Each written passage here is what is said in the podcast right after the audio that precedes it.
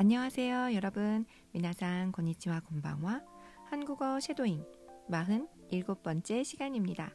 한국어 샤도잉 연주 나나반 매너 하나시 데스.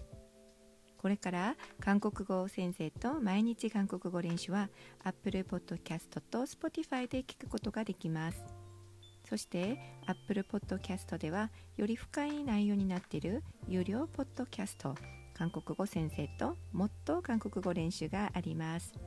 解釈付きのシャドーイングのエピソードの深掘り、韓国語の発音、抑揚に関するいろんなコンテンツがありますので、ご興味がある方はぜひぜひよろしくお願いします。자그러면오늘도한번시작해볼까요오늘은옷에묻은얼룩에대한이야기를가지고왔습니다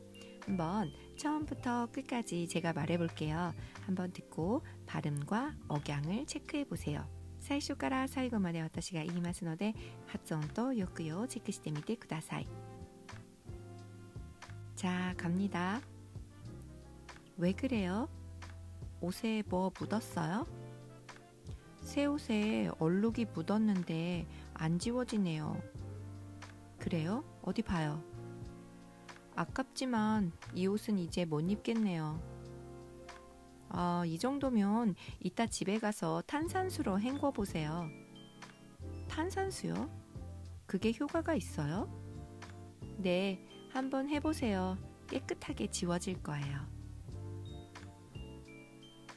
자, 그러면 한 문장 한 문장 같이 쉐도잉 해 보겠습니다. 왜 그래요? 왜 그래요? 옷에 뭐 묻었어요?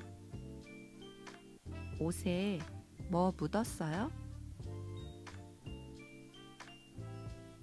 새 옷에 얼룩이 묻었는데 안 지워지네요. 새 옷에 얼룩이 묻었는데 안 지워지네요.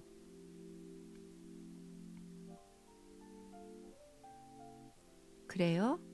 어디 봐요. 그래요? 어디 봐요.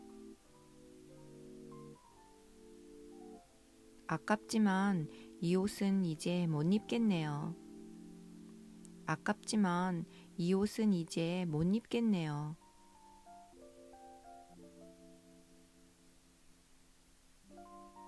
아, 이 정도면 이따 집에 가서 탄산수로 헹궈 보세요. 아, 이 정도면 이따 집에 가서 탄산수로 헹궈 보세요.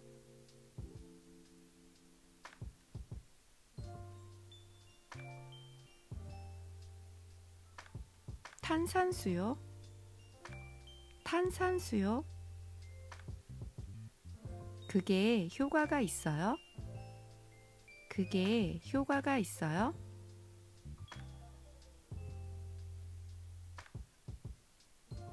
네, 한번 해보세요. 네, 한번 해보세요.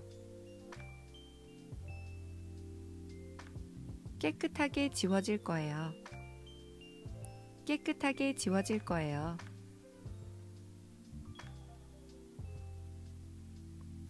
자, 어떠세요? 자, 그럼 지금부터는 A, B를 나눠서 한번 연습해 보겠습니다. 제가 먼저 A 할게요. 여러분들이 B 해주세요. 자, 그럼 갑니다. 왜 그래요? 옷에 뭐 묻었어요?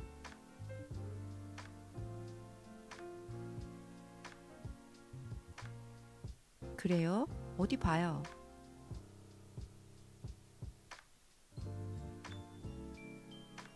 아, 이 정도면 이따 집에 가서 탄산수로 헹궈 보세요.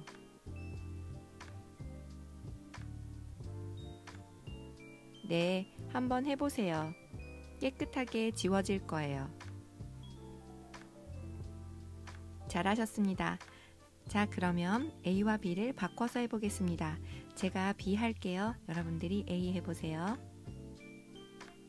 갑니다. A, 시작.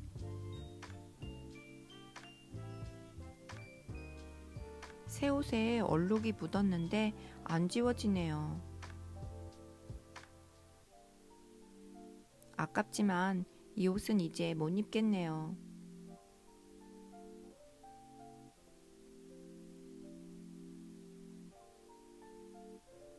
탄산수요? 그게 효과가 있어요?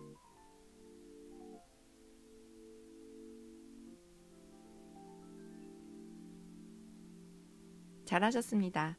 여러분 여기에서 그게 효과가 있어요? 이 문장의 효과는 효과 그리고 효과 둘 다 괜찮아요. 그게 효과가 있어요? 그게 효과가 있어요? 둘 다 괜찮으니까 좋은 쪽으로 한번 발음해 보세요. 자, 그러면 다시 한번 처음부터 끝까지 제가 한번 말해 볼게요. 여러분들도 같이 한번 따라해 보세요. 왜 그래요? 옷에 뭐 묻었어요? 새 옷에 얼룩이 묻었는데 안 지워지네요. 그래요? 어디 봐요. 아깝지만 이 옷은 이제 못 입겠네요. 아, 이 정도면 이따 집에 가서 탄산수로 헹궈 보세요. 탄산수요? 그게 효과가 있어요? 네, 한번 해보세요. 깨끗하게 지워질 거예요. 자, 오늘은 옷에 묻은 얼룩에 대한 이야기를 연습해 봤습니다. 발음과 억양을 체크하면서 여러분들도 다시 한번 연습해 보세요. 오늘도 들어주셔서 감사합니다. 수고하셨습니다.